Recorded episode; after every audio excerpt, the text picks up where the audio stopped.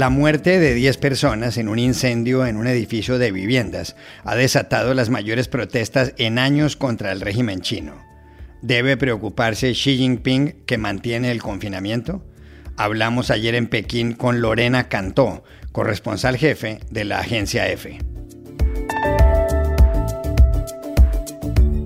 Las grietas entre el presidente de Perú, Pedro Castillo, y el Congreso se han cobrado la cabeza del tercer primer ministro en 16 meses de gobierno. ¿Cómo entender lo que pasa? Llamamos ayer a Lima a la periodista y analista Drusila Cileri.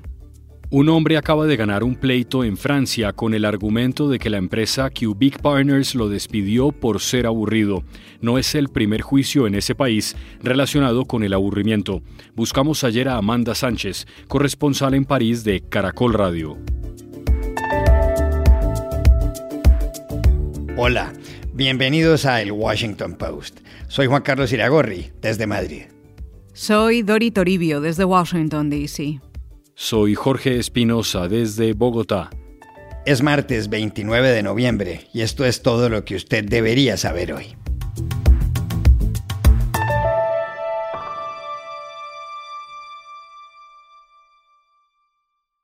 Desde el fin de semana se han producido en la China las manifestaciones de protesta más serias contra el gobierno encabezado desde hace 10 años por el presidente Xi Jinping. El detonante fue la muerte de una decena de personas en un incendio. El incendio tuvo lugar en un bloque de viviendas en Urumqi, en Xinjiang, en el noroeste del país, una región que limita, entre otros países, con Rusia y Afganistán. En China, por la política de COVID-0, la gente sigue confinada desde que empezó la pandemia. Según los expertos, el coronavirus surgió en el mercado de Huanan, en la ciudad de Wuhan, capital de la provincia china de Hubei. En ese centro urbano de 11 millones de habitantes hubo protestas. También en Shanghai y Pekín, la capital, donde hubo detenidos.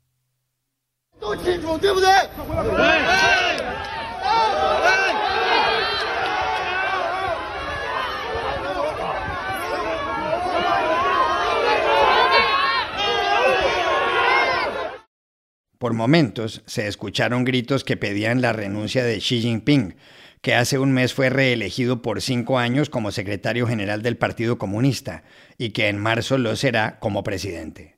Nadie, desde Mao Zedong, ha tenido tanto poder. Las protestas han copado los titulares de la prensa internacional, pero ¿cómo estaban ayer las calles de Pekín?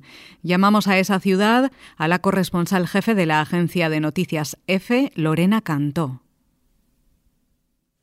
Bueno, las calles hoy están relativamente tranquilas y lo que se vive pues, es la resaca de un fin de semana impresionante. Ya habéis visto las imágenes. Miles de personas han salido a protestar en Shanghai, en Wuhan y hasta en Pekín anoche, que quizá fue lo más llamativo porque hablamos del corazón del poder en China. Y han sido protestas relativamente pacíficas. La impresión es que la policía tenía órdenes de, de evitar la confrontación aunque lo cierto es que aún no se sabe ¿eh? cuántas personas han sido detenidas o lo van a ser los próximos días a partir de los vídeos y quizá no lo sepamos nunca, lamentablemente. Lo que sí es cierto es que la gran mayoría de la gente que ha salido a la calle han sido jóvenes y que las universidades pues están siendo uno de los focos principales de protestas. Por ejemplo, la Universidad de Tsinghua en Pekín, que es una universidad importantísima y es además el, alma mater de, de Xi Jinping, del presidente, por cierto. Entonces, esto de los jóvenes ha hecho que mucha gente compare lo que está pasando con las manifestaciones que llevaron a la masacre de la plaza de Tiananmen en 1989. Aunque la China de hoy es otra, es otra y es parece muy improbable que la cosa llegue a esos extremos. También le preguntamos a Lorena Cantó si Xi Jinping debe preocuparse por las protestas. Pues sí y no. Vamos a ver, las voces que piden democracia, libertades, la caída del régimen, no son tantas, o son frases que la gente grita cuando ya está, digamos que caliente o enardecida. Pero desde luego no son las reivindicaciones primarias que han hecho que la gente salga a la calle. Los chinos han salido a la calle cuando se han cansado de que les toquen el bolsillo, porque todas estas medidas pues están teniendo un impacto brutal en la economía. La gente está harta, son casi tres años ya de, de restricciones muy duras, y en ese sentido sí debería preocuparse, claro porque él ha sido el principal promotor de esta política de cero COVID. Pero no es su liderazgo lo que se está cuestionando, sino una de sus políticas. Y si hay algo por lo que deba preocuparse, pues es quizá por cómo ir virando y levantando las restricciones sin, sin perder la cara. También hay un componente, digamos, ideológico o nacionalista que es que China ha alardeado de su manejo del virus y de cómo ha salvado vidas este cero COVID, mientras en el resto del mundo, en el mundo occidental, pues morían millones de personas. Y ese argumento, mientras aquí apenas había casos, la gente hacía vida normal, pues claro, les funcionó. Pero ahora obviamente se les está volviendo en contra y es lo que más probablemente les va, les va a costar cambiar y en especial porque ahora mismo los chinos están viendo que en el resto del mundo pues la pandemia casi que se considera superada y ellos están aquí a golpe de confinamientos y haciéndose PCR cada dos días para poder acceder a cualquier sitio. Y con los niños en casa, la gente en teletrabajo, en las tiendas cerradas, los restaurantes con comida para llevar, en fin, que es lo que, lo que decía antes, ¿no? O sea, es, es el bolsillo, es la ruptura de un contrato social entre el poder y la ciudadanía que implicaba que la ciudadanía no cuestionaba asuntos políticos siempre y cuando pudieran acceder a una prosperidad, a libertades económicas, y la política de cero COVID pues está haciendo que esas libertades económicas de las que gozaban los chinos pues queden cercenadas, ¿no? digamos, porque pues, pues eso, o sea, el, impacto económico de los cierres, de los confinamientos, pues es, es innegable. Y, por ejemplo, también está teniendo un papel muy importante en todo esto el Mundial de Qatar porque en China se sigue muchísimo el fútbol y claro, eh, los chinos están viendo a las multitudes en los estadios sin mascarilla, eh, divirtiéndose, haciendo vida absolutamente normal mientras a ellos les dicen que el virus mata y que, todo esto se hace para salvarles la vida y se indignan, claro, empiezan a cuestionar la situación.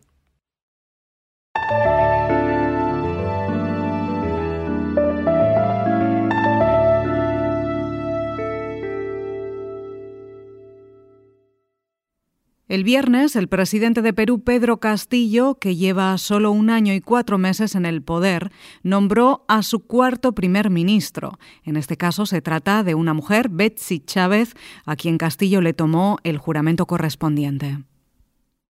Señora Betsy Chávez Chino, juráis por Dios y estos santos evangelios desempeñar leal y fielmente el cargo de presidenta del Consejo de Ministros que os confío? Por el respeto al Estado de Derecho y la restitución del equilibrio y la separación de poderes, sí, juro. Betsy Chávez sustituye a Aníbal Torres, que había renunciado un día antes. Su dimisión fue aceptada por Castillo, que aprovechó el momento para referirse al gabinete. Hay que recordar que el presidente ha cambiado a más de 60 ministros. Luego de este rehusamiento expreso de la confianza, con la expresión de rechazo de plano y habiendo aceptado la renuncia del Premier, a quien le agradezco su preocupación y el trabajo por el país, renovaré el gabinete. Aníbal Torres había presentado una moción de confianza ante el Congreso para reformar la ley 31399, promulgada en enero y que exige el visto bueno del legislativo para convocar un referendo. La moción fue rechazada, por eso Aníbal Torres decidió marcharse.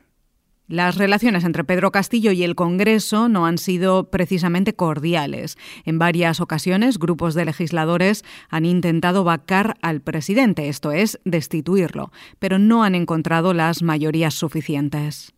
¿Cómo entender este último tire y afloje entre Castillo y el Congreso? Contactamos ayer en Lima a la periodista y analista Drusila Sileri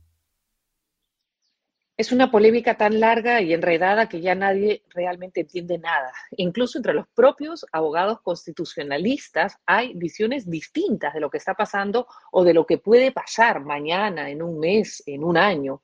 Es tal el nivel de ataques y contraataques, pero de una maña legal que pareciera pues que ninguno de los dos bandos, estoy hablando de Ejecutivo y Congreso, quisieran resolver de verdad el problema. Es como un juego perverso en el que ambos quieren eliminar al otro, pero a su vez quieren seguir jugando este juego. El Parlamento le dice a Castillo, te vamos a vacar, pero saben que no tienen los votos. Así llevamos meses. Mientras tanto, Pedro Castillo, el presidente, responde, yo los voy a cerrar al Congreso porque tengo el apoyo popular. Sin embargo, sabe que no tiene asidero legal.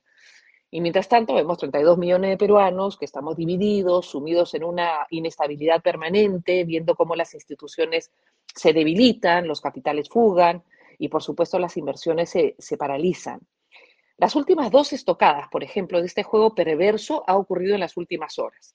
El Congreso está evaluando en este momento mecanismos para recortar el mandato presidencial. Mientras tanto, Patricia Chirinos, que es una congresista de oposición, está denunciando constitucionalmente a Pedro Castillo y también a todo el gabinete. Y todo esto luego que el presidente Castillo nombrase a Betsy Chávez, que es congresista, que llegó al cargo eh, con el partido de gobierno, pero luego renunció, ha sido ministra de Trabajo, pero también ha sido censurada por este mismo Congreso.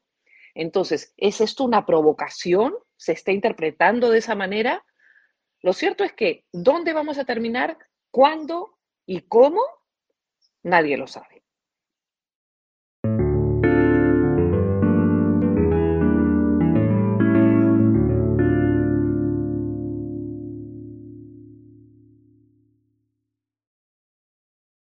En Francia, la Corte de Casación, uno de los más altos tribunales de la justicia de ese país, acaba de dictar un fallo curioso.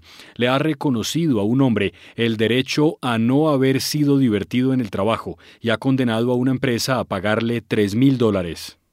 El caso tiene que ver con alguien identificado como el señor T, que en febrero de 2011 fue contratado por Cubic Partners, una firma de consultoría con sede en París. En 2014, T fue ascendido a uno de los cargos más importantes y un año después fue despedido.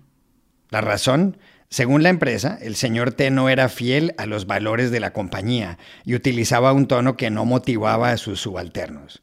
El señor T rechazó esa teoría y demandó a Cubic Partners por despido improcedente, por despido sin justa causa.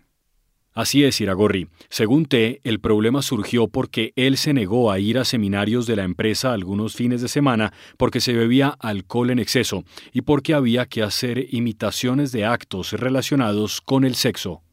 El señor T se salió con la suya, ahora reclama 470 mil dólares más. Su caso recuerda al de un empleado que este año demandó a Price Waterhouse Coopers por llevarlo a una jornada de mucho licor por nueve pubs en Inglaterra, tras la cual terminó en coma. El derecho a ser aburrido, o el aburrimiento mismo, han dado pie a otros pleitos laborales en Francia. Uno de ellos ocurrió hace dos años. ¿Cómo fue eso? Llamamos anoche a Amanda Sánchez, corresponsal en París de Caracol Radio. Juan, este fue un caso muy sonado en Francia porque para muchos resultaba increíble o irónico. Un trabajador que demanda a su empleador por aburrirlo. Es lo que se conoce ahora como el bore out y puede ser incluso una forma de acoso laboral. No hay que confundirlo con el burn out. Este es bore de aburrido y se refiere a la fatiga intensa causada por la falta de trabajo. Eso fue lo que le pasó a Frédéric Desnar, un francés de 48 años, que llevó a juicio a la empresa fabricante de perfumes en la que trabajaba debido a que sufría un agotamiento moral por la falta total de carga de trabajo. Él decía que se sentía avergonzado incluso por cobrar y no hacer absolutamente nada. Ese juicio comenzó en el año 2016 y en 2020 un tribunal de París condenó a la empresa de perfumes a pagarle 40 mil euros a Frederick por daños y perjuicios.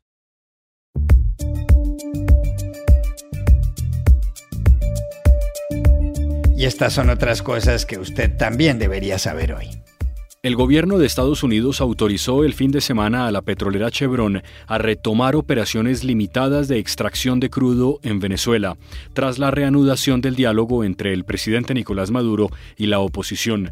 Según el Departamento del Tesoro, esta medida busca rebajar el sufrimiento del pueblo venezolano y apoyar la restauración de la democracia.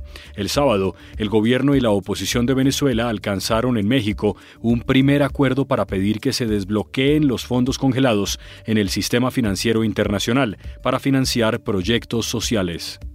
La Organización Mundial de la Salud, la OMS, anunció ayer el nuevo nombre de la viruela del mono. La enfermedad se llamará ahora Mpox, una abreviatura del término en inglés monkeypox. A la hora de grabar este podcast, la traducción al español no estaba del todo clara. La organización había anunciado que pensaba renombrar esta enfermedad para no estigmatizar a los primates no humanos.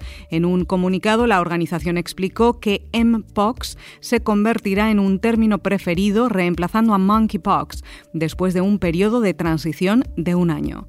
El virus fue identificado por primera vez en monos cautivos en 1958 y en humanos en 1970 en la República Democrática del Congo.